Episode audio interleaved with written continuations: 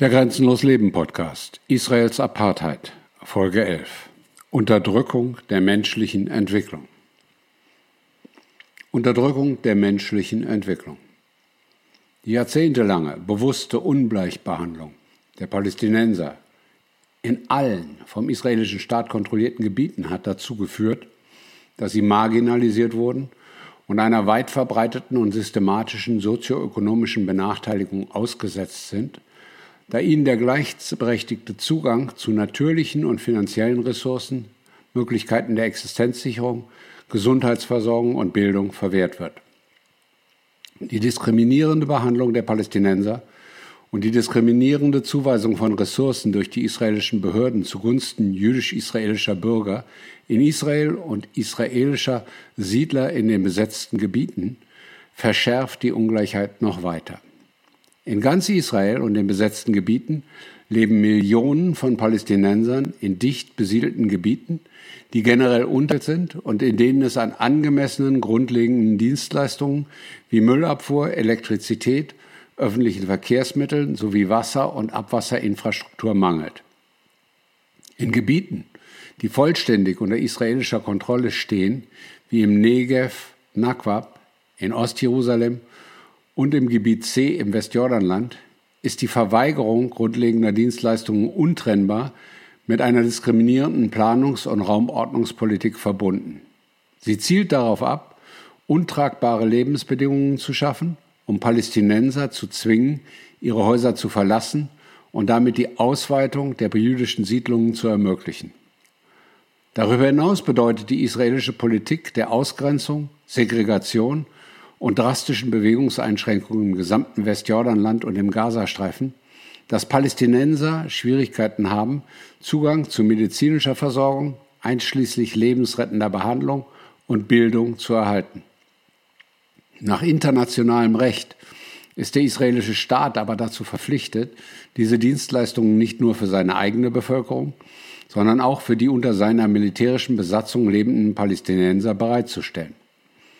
Selbst wenn es ihnen gelingt, Zugang zu diesen Leistungen zu erhalten, erweisen sie sich im Allgemeinen als schlechter als die Leistungen für jüdisch-israelische Bürger. Diese Politik hat schwerwiegende Auswirkungen auf die sozioökonomischen Rechte der Palästinenser und hindert sie daran, ihr menschliches Potenzial entfalten. Palästinenser sind bei allen mit Messwerten erhobenen Indikatoren für das menschliche Wohlergehen eindeutig benachteiligt, unabhängig davon, ob sie in Israel oder in den besetzten Gebieten leben. Die Armutsquote ist höher, das Niveau bei Erwerbstätigkeit, Bildung und Gesundheit ist niedriger als bei jüdischen Israelis, einschließlich der im besetzten Westjordanland lebenden Siedler. Dass die Palästinenser eine Reihe wirtschaftlicher und sozialer Rechte nicht wahrnehmen können, ist eine direkte Folge nicht nur ihrer Segregation von den jüdischen Israelis, sondern auch der fehlenden Kontaktmöglichkeiten untereinander aufgrund der strengen Bewegungseinschränkungen und der Unterordnung ihrer menschlichen Entwicklung unter die sozioökonomischen Interessen der jüdischen Israelis.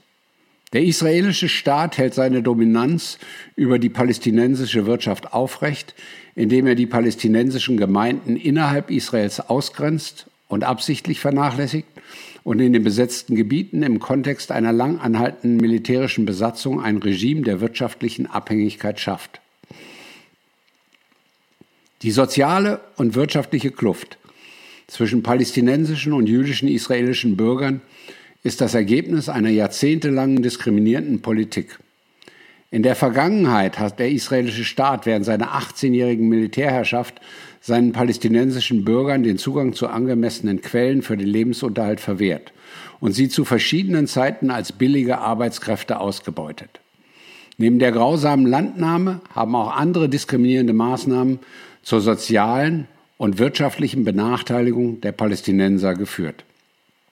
Der Ausschluss palästinensischer Ortschaften von den vorrangigen Entwicklungsgebieten, die diskriminierende Zuteilung von Land und Wasser für die Landwirtschaft, die diskriminierende Planung und Flächennutzungseinteilung sowie die Nichtdurchführung wichtiger Infrastrukturentwicklungsprojekte in palästinensischen Gemeinden. Ohne Flächennutzungsplan sind die palästinensischen Gemeinden nicht in der Lage, Land für Wohn- und Industriezwecke auszuweisen oder die für die wirtschaftliche Entwicklung erforderliche Infrastruktur zu schaffen. Heute befinden sich nur zwei Prozent der Industriegebiete Israels, die ein signifikantes Steueraufkommen generieren, in palästinensischen Ortschaften. Diese sind generell mit öffentlichen Verkehrsmitteln oder Hauptstraßen schlecht an andere Teile Israels angebunden. Infolgedessen fehlt den palästinensischen Gemeinden in Israel die für die wirtschaftliche Entwicklung erforderliche Infrastruktur, sodass die palästinensische Bevölkerung gezwungen ist, Beschäftigung bei jüdisch-israelischen Arbeitgebern zu suchen, wo sie im Wettbewerb um Arbeitsplätze institutionell diskriminiert werden. Palästinenser werden auch bei der Zuteilung öffentlicher Mittel diskriminiert, die größtenteils an jüdische Gemeinden vergeben werden. So nehmen die palästinensischen lokalen Behörden beispielsweise weniger Steuern ein, was größtenteils auf die ungleichen Einnahmen aus Steuern für Nichtansässige oder Gewerbesteuern zurückzuführen ist, die wiederum das Ergebnis der diskriminierenden israelischen Politik sind. Palästinensische Kommunen erhalten auch geringere Subventionen von der Zentralregierung, die für bestimmte Ausgaben wie Bildung, Sozialhilfe, Gesundheit und kulturelle Dienstleistungen bestimmt sind. Laut einer Erhebung des israelischen Zentralamts für Statistik aus dem Jahr 2018 waren die monatlichen öffentlichen Ausgaben für Bildung und Kultur für jüdisch-israelische Gemeinden pro Kopf fast dreimal so hoch wie für Klammer auf, überwiegend palästinensische, Klammer zu, arabische Gemeinden. Überall in den besetzten palästinensischen Gebieten hat die israelische Politik der territorialen Fragmentierung und Segregation, die im Kontext einer seit langem bestehenden militärischen Besatzung verfolgt wird, verheerende Auswirkungen auf die Leistungsfähigkeit der palästinensischen Wirtschaft. Sie ist heute abgehängt, schwach und den geodemografischen Zielen Israels untergeordnet, unfähig, eine nachhaltige und gerechte Entwicklung für die palästinensische Bevölkerung zu erreichen. Zwar hat sich die Lage in den besetzten Gebieten in den letzten Jahrzehnten in Bezug auf einige soziale Rechte verbessert, darunter die Verringerung der Müttersterblichkeit, die Erhöhung des Alphabetisierungs- und Bildungsniveaus sowie der Impfraten, doch im Allgemeinen stagnierte der Lebensstandard oder verschlechterte sich sogar insbesondere in Bezug auf den Zugang zu Gesundheitsversorgung, Beschäftigung, Bildung und Wohnraum. Das im Jahr 1994 zwischen Israel und der PLO geschlossene Übereinkommen von Paris schrieb die Abhängigkeit der palästinensischen Wirtschaft von der israelischen durch eine Zollunion fest, die keinen Raum für eine unabhängige palästinensische Wirtschaftspolitik lässt und die besetzten Gebiete an die Handelspolitik, die Tarifstruktur und den Mehrwertsteuersatz Israels anbindet.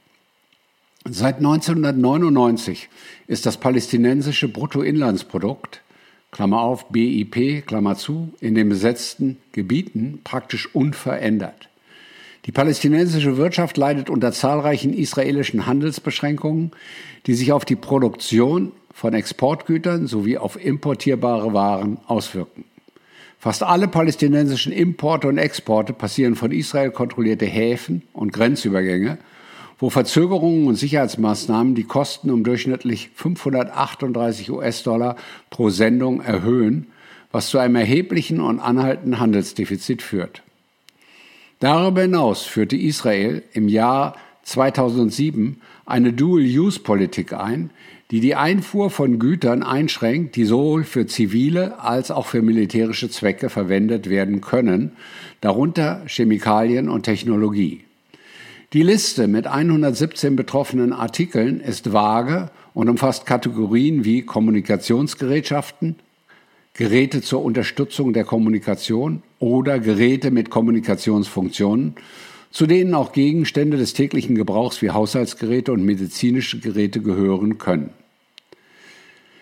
Diese Maßnahme trifft nur palästinensische Importeure im Westjordanland und im Gazastreifen, nicht aber israelische Importeure oder gar israelische Siedler in den besetzten Gebieten. Sie hat seither verheerende Auswirkungen auf die Wirtschaft im Allgemeinen, insbesondere auf die Landwirtschaft, die Informations- und Kommunikationstechnologie und das verarbeitende Gewerbe. Die Folgen sind vor allem im Gazastreifen katastrophal. Durch die physische Trennung Ostjerusalems vom übrigen Westjordanland behindern die israelischen Behörden seit der zweiten Intifada den Zugang der Palästinenser, die ihren Lebensunterhalten streiten wollen, zur Stadt und haben dadurch die Rolle Ostjerusalems als wichtiges Handelszentrum des Westjordanlands erheblich eingeschränkt. Nach Angaben der UN-Konferenz für Handel und Entwicklung, Klammer auf UNCTAD, Klammer zu, schrumpfte die palästinensische Wirtschaft in Ostjerusalem zwischen 1993 und 2013 um rund 50 Prozent. Gleichzeitig beschwerte der Zaun, Schrägstrich die Mauer, den Palästinensern in Ostjerusalem in den ersten zehn Jahren seit Baubeginn direkte Verluste in Höhe von über einer Milliarde US-Dollar.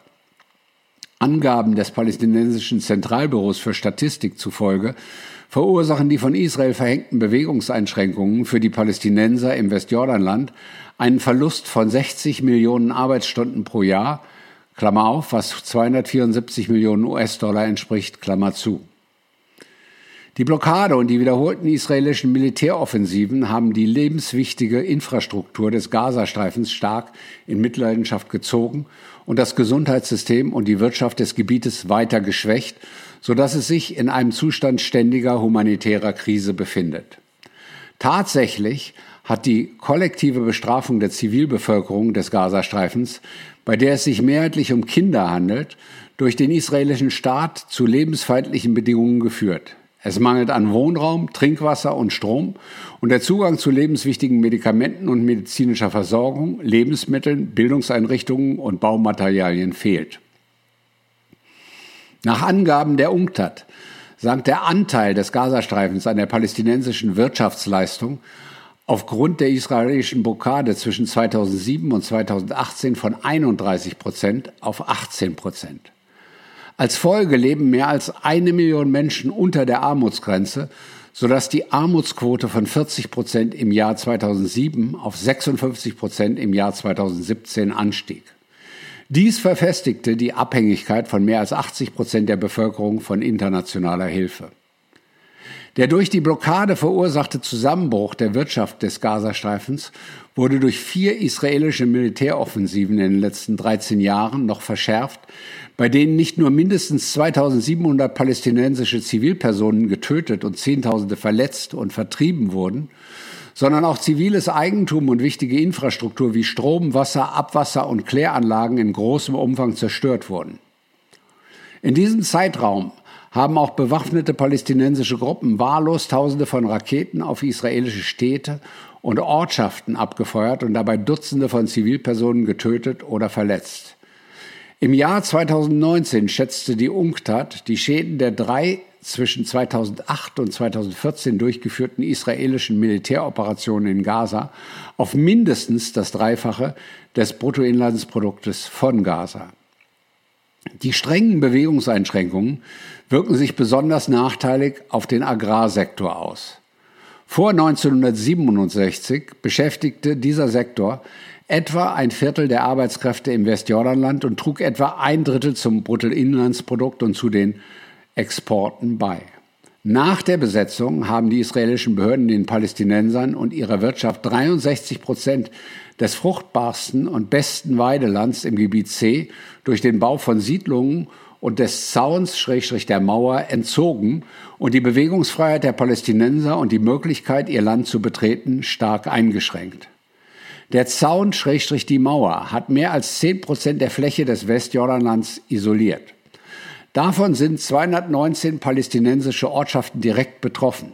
Ungefähr 80 Prozent der palästinensischen Landwirte, die Land in der Saumzone zwischen dem Zaun, Schrägstrich der Mauer und der grünen Linie besitzen, haben durch den Zaun, Schrägstrich die Mauer, den freien Zugang zu diesem Land verloren. Landwirte, die ihr Land in der Saumzone bewirtschaften wollen, benötigen eine militärische Genehmigung, die sie immer wieder erneuern müssen. Denjenigen, die eine solche Genehmigung erhalten, ist der Zugang nur zu Fuß und durch die auf der Genehmigung angegebenen landwirtschaftlichen Tore gestattet. Darüber hinaus stellt die israelische Politik sicher, dass über 35 Prozent der landwirtschaftlichen Flächen im Gazastreifen und 85 Prozent des Fischereigebiets entlang der Küste des Gazastreifens für Palästinenser gesperrt sind, was durch die Pufferzone und das zugangsbeschränkte Seegebiet durchgesetzt wird. Schätzungsweise 178.000 Menschen, darunter 113.000 Landwirte, haben keinen Zugang mehr zu den landwirtschaftlichen Flächen in der Pufferzone. Seit 2014 versprüht das israelische Militär aus der Luft Herbizide über palästinensischen Kulturen entlang des Zauns zwischen Gaza und Israel, was für die Landwirte im Gazastreifen den Verlust ihrer Lebensgrundlage bedeutete und weitreichende gesundheitliche Folgen hatte. Obwohl die israelische Regierung behauptet, dass das Sprühen dazu dient, optimale und kontinuierliche Sicherheitsmaßnahmen zu ermöglichen, hat sie keine Beweise für diese Behauptung vorgelegt. Seit der Entdeckung von Öl- und Gasvorkommen vor der Küste des Gazastreifens hat die israelische Regierung die Demarkation der Meeresküste des Gazastreifens immer wieder geändert und sie stellenweise auf nur drei Seemeilen reduziert. Der fehlende Zugang zu ausreichenden Fischereigewässern betrifft schätzungsweise 65.000 Bewohner des Gazastreifens und hat fast 90 Prozent der vom Fischfang lebenden Personen verarmen lassen.